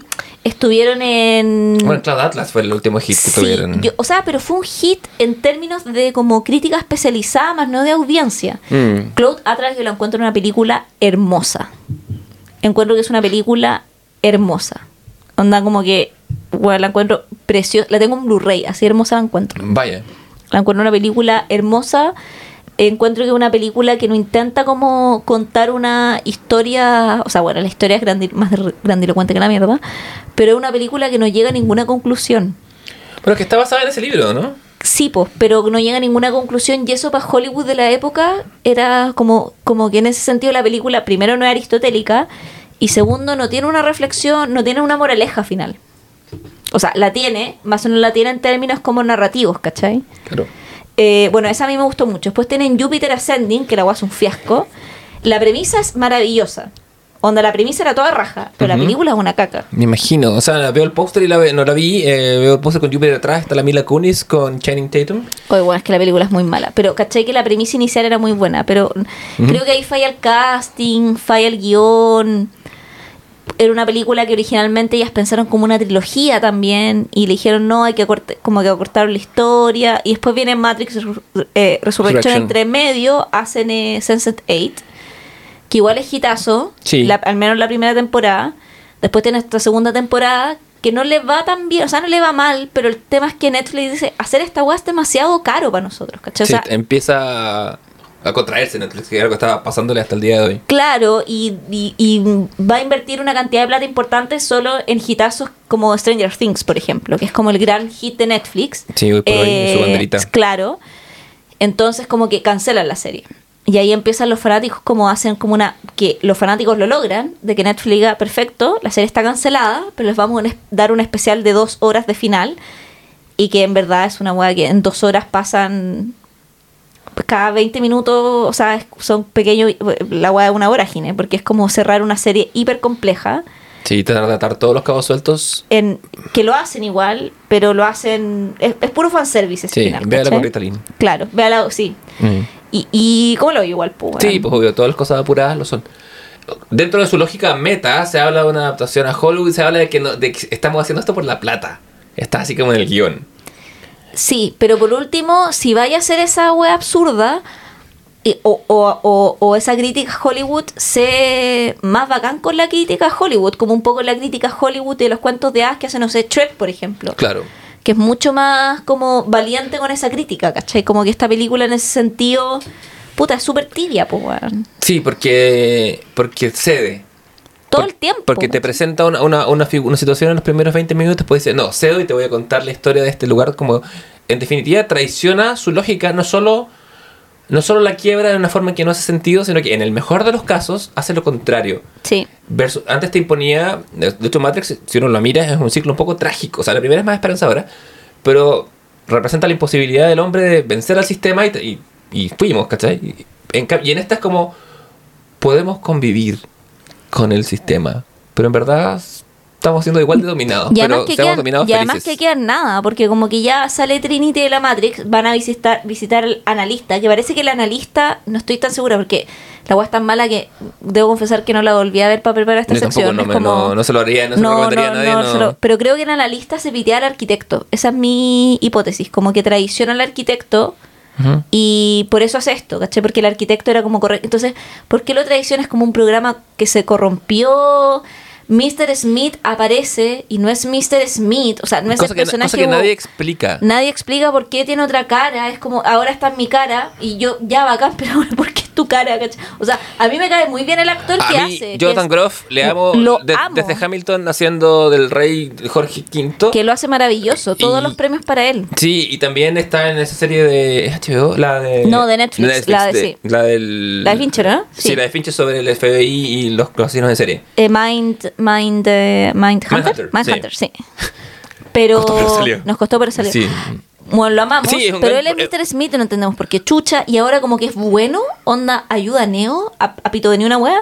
Eh, no, hay mucho, a la gente que le gustó Sense 8, hay mucho per- eh, actor de Sense 8 en Sí. esta wea, eh, que más encima son como groupies de Neo y Trinity, o sea, una wea rarísima dentro de la... oh, oh, la ahí es muy rara. Oh, No, no, y, y- y, eh, de hecho cuando aparecen por primera vez estos groupies como que te queda claro que nadie muere realmente, entonces no hay na- ningún tipo sí, de perdón, spoiler en esta película. Nadie muere. Nadie muere. Nadie muere, por ende nadie está jugando nada. No. Y vamos a caer en, el, en, el, en la mentalidad de Joe Tupaki. Yo, nada importa, porque. Porque nada importa. po. Porque, nada, porque dentro de la lógica de la película, nada te hace preocuparte por nadie. Y vale decir que no entiendo, porque la, decisión de poner a, Jonathan Groff es arbitraria y consciente a la vez de Lana, porque. Como sea, Hugo Weaving se ofreció, él estaba filmando otra Sí, po. cosa, pero dijo, hey, yo tengo unos días libres, voy, me- No, y es como, avión weón, onda- llego y filmo lo que sea, y le dijeron, no, arreglamos cronograma. Inclusive también, o sea, como al loco que hace, eh, o sea, al loco, a Neo, a- no, no a Diosito, a, eh, a Morfeo original tampoco lo llevaron. Onda, porque primero yo leí el rumor de que el actor no quería volver porque ya dignidad. Pero después también el actor di- ah, dijo como, bueno, a mí ni me llamaron, ¿cachai? Como, ele- elecciones que no...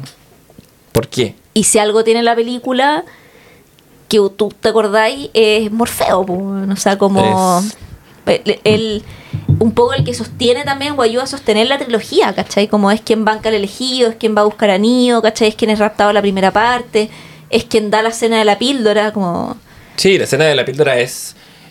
Hay que, hay que entender la eso, cena de que- pi- píldora es contracultural, ¿cachai? y, Finalmente. Y, hay, y hay que entender que la, la primera Matrix la vivimos a través de Keanu Reeves, pero lo que, lo que vivimos es Lawrence Fishburne y, y, ¿cómo se llama? Y Carrie Moss y los demás, ¿cachai? Y esa, No, eso es. y esa pregunta que le hacen a Neo de querer la pastilla azul o querer la pastilla roja, una pregunta al público, ¿cachai? Como... Y que se ha quedado con nosotros en la cultura, existe todavía la, la referencia. Absolutamente, ¿cachai? Como al final es como que, que, que- y que tiene que ver con la elección también, bueno, y con las elecciones, que era lo que estábamos hablando en el bloque anterior también, cuando hablábamos de la película, como cómo elegir también determina nuestra vida y no y la- las decisiones determinan nuestra... ¿Qué, qué pasa con nosotros, cachai? Totalmente. Pero sí, eso. Pero elegir y no elegir, eh, la pastilla azul para Matrix eh, Resurrection. Sí, y, No la elija. No, y la, bueno, la, la, la reflexión final de que hubiéramos hecho nosotros es no hacer nada. Como, como lo hubiéramos hecho, no hubiéramos hecho esta película. Sí, no lo habríamos hecho. Y, de- y si nos hubieran puesto una pistola para hacerlo, todos desde el principio, personajes nuevos. Eh, Yo prefiero morir. ¿Tú prefieres morir? Sí, ya vi. No, no, es que no puedo con tanta inverosimilitud. Me da rabia la weá. No, absolutamente no. Pero eh, eh, eh, hay. Si te pasan un guion para arreglarlo, este había que quemarlo y empezar de cero. Sí, o sí. sea, única- y en el fondo, como no sé, hecho esta ceniza al mapocho, weón, porque francamente. Sí, y el contenedor lo bato y lo, Sí. y lo dejo, lo tiro en ventanas. Oye, ¿te parece ir a nuestra pequeña última sección? Sí, joyas de la familia. Joyas de la familia, que es nuestra sección de recomendados. Sí, ¿y qué tienes tú para recomendarnos esta semana? Eh, yo tengo, eh, pa- bueno, eh, a- volviendo a los artículos de limpieza, voy ahora a recomendar limpieza facial. Ujú. Voy a recomendar a todos que se hagan skincare. Anda a lavarte la cara. Anda a lavarte la cara porque eh, ustedes sabían, eh, querida audiencia, que nosotros dejamos de producir colágeno a los 27 años. O sea, a los 27 años tú te empiezas a pudrir, básicamente. Silencio fúnebre. Es que en Brigi igual, pues bueno, el skincare se ha hecho muy popular en relación a la rutina de belleza coreana. Ujú. Eh, yo debo confesar que hago una combinación de rutinas. Porque la eh, rutina de belleza coreana tiene eh, 10 pasos. Yo no hago todos los días los 10 pasos. Hay días en que hago el- una vez a la semana hago la rutina completa. Pero en general tengo como pasos más abreviados, no me toma más de 5 minutos hacer skincare en la mañana y en la noche. Y eh, lo combino también con cremas dermatológicas. Tengo una crema dermatológica Eucerin para la rosácea y tengo también una crema dermatológica para lo mismo para la noche. Pero también es importante que si quieren hacer skincare también vayan igual eh, sea, eh, al dermatólogo o a la dermatóloga, ¿cachai? Porque, puta, una vendedora o un vendedor te puede vender igual. Las tiendas especializadas de skincare en general los vendedores cachan caleta, debo confesar. Pero igual son vendedores. Sí, pues están en el servicio de la venta, ¿no? Claro, Eh, ¿cachai? Entonces eh, hay productos que te pueden no hacer tan bien o pueden tener reacción alérgica, entonces siempre es importante como eh, ver con un profesional. ¿Por qué? Porque igual no son productos baratos. ¿Cachai? O sea, como que una crema skincare te puede costar 30 o 40 lucas, pero duran meses. O sea, como porque tenéis que ocupar muy, muy poco. Entonces, hay varias, bueno, hay muchas tiendas de skincare hoy en día en Chile. Las más eh, como conocidas son Arumi y Socobox, que son como las grandes marcas que importan productos de Corea. Porque también viene el skincare de Corea, porque hay una pre- preocupación precisamente de, eh, de, bueno, como lo que te venden precisamente de que, eh, bueno, en Corea no es que te lo vendan, de hecho hay como estos como pack de, de como, ¿cómo se dice? Como que a la- las niñas cuando cumplen 15 años en Corea como que piden cirugía estética, o sea, hay como una cultura estética evidentemente distinta a la de nosotros, pero que ha permeado bastante el skincare acá en, la- en lo local, diría yo. Cortesía del K-pop.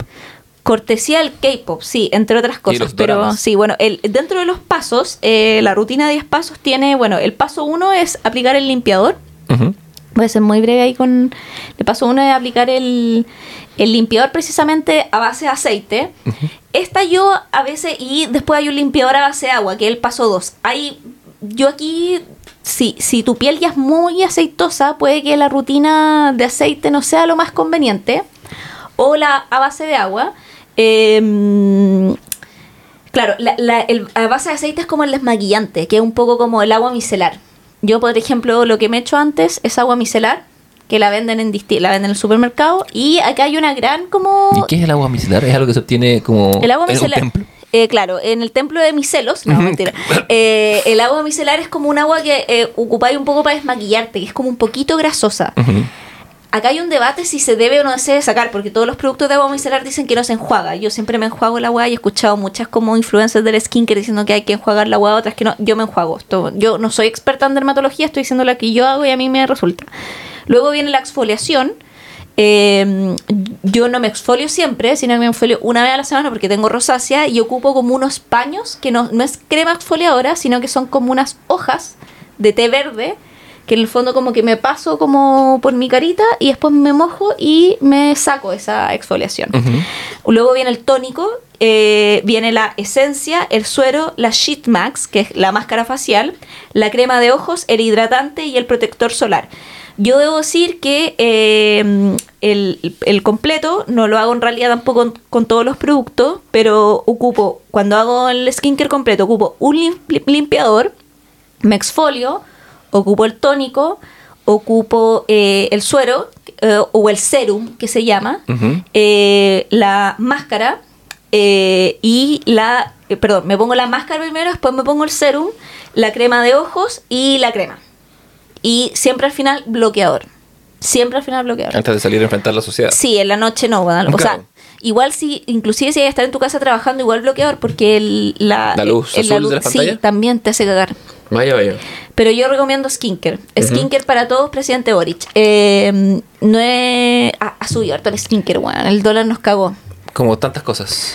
Pero eh, igual pueden buscar eh, en... Ay, este datito. En AliExpress hay una tienda que se llama BioAqua que vende mascarillas por pack de muy buena calidad y mucho más baratas que las que pueden comprar porque una mascarilla antes te salía, no sé, 500 pesos y ahora están a 2, 3 lucas.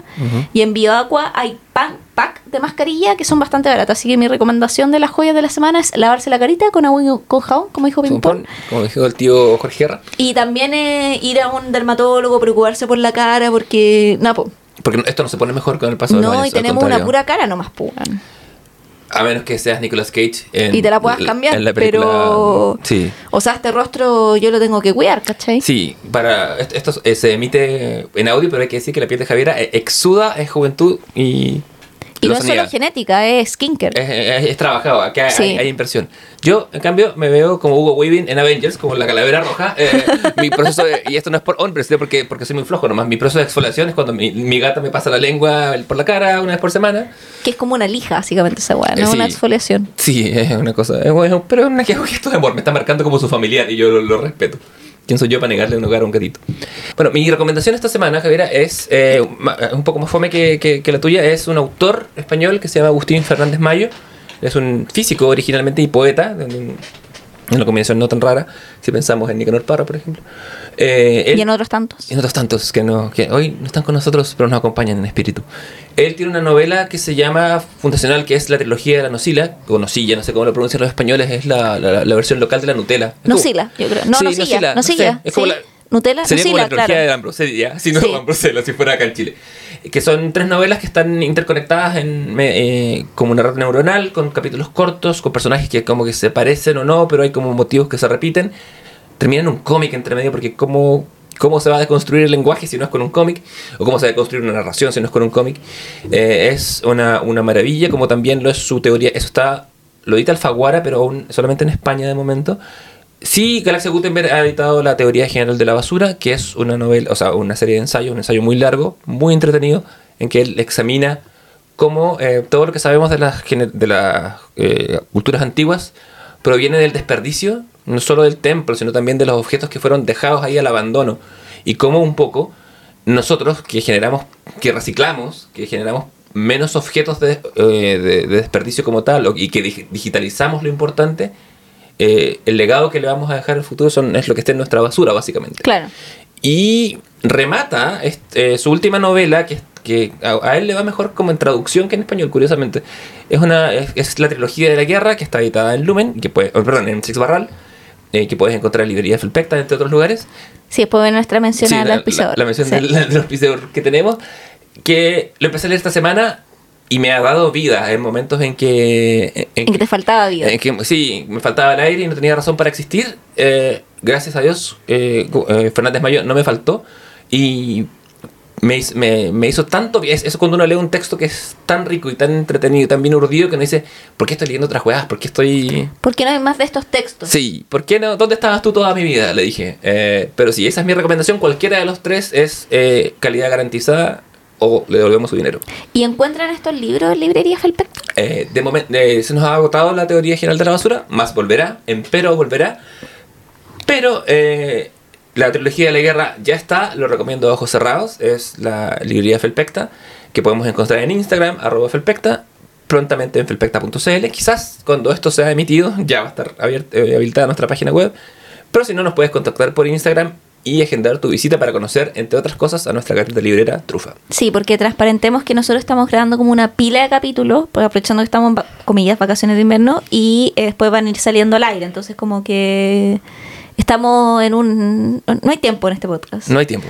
No hay- existe. no. Ocurre todo Al mismo, mismo, tiempo, tiempo, y en todas no, partes. ustedes- Y a la vez. Y a la a la vez. Así que, bueno, ha sido un buen capítulo. lo yo lo pasé bien. Sí, lo he pasado fantástico. Ha sido un Sí. gusto, como siempre, Javier Isabel. Muy rico el vino, además. Estamos, sí. ta- estamos tomando una. Todavía estamos buscando pisos de vinos que voten Sí. a prueba. Básicamente no existen. Pero. Eh, Sí, estamos- vamos a necesitar el vino mendocino, no sé, porque no. Fe- o vino artesanal, porque en el supermercado o en alguna licorería está difícil encontrar. Sí. Ah, Hay algunos que votan más rechazo que otros, Sí, hay que buscar el. el- como gritando de manera más... Por ejemplo, Misiones de Rengo, creo que es como el diablo de los finos. Sí, eh, ¿cuál más? Estaba pensando. eh, Todos. Todos, sí, la Puta, verdad, sí. todos. Los veo todos y, y los tengo que eludir. Pero bueno, Pero bueno, bebamos. bebamos, bebamos mientras podamos. Sí. Sí. Excelente capítulo, Leo. Nos vemos eh, en una próxima emisión de... ¿Cómo Eh, se llama este podcast? No dijimos en un principio del capítulo, ¿cómo se Somos como las weas. Dijimos que el comité de ocio había entrado en sesión, pero no sé si se grabó o se perdió No, por sí, es por que, bueno, es que ustedes no cachan, en- es que si se pudiera ver el nivel de desastre que hay sobre esta mesa en la que estamos grabando, la gente que hace pod, es que en verdad somos al lote, weón. Como yo creo ya transparentemos la agua este, o sea, como hacemos pauta, yo tengo caleta de eh, apuntes en una hoja en blanco, Claro.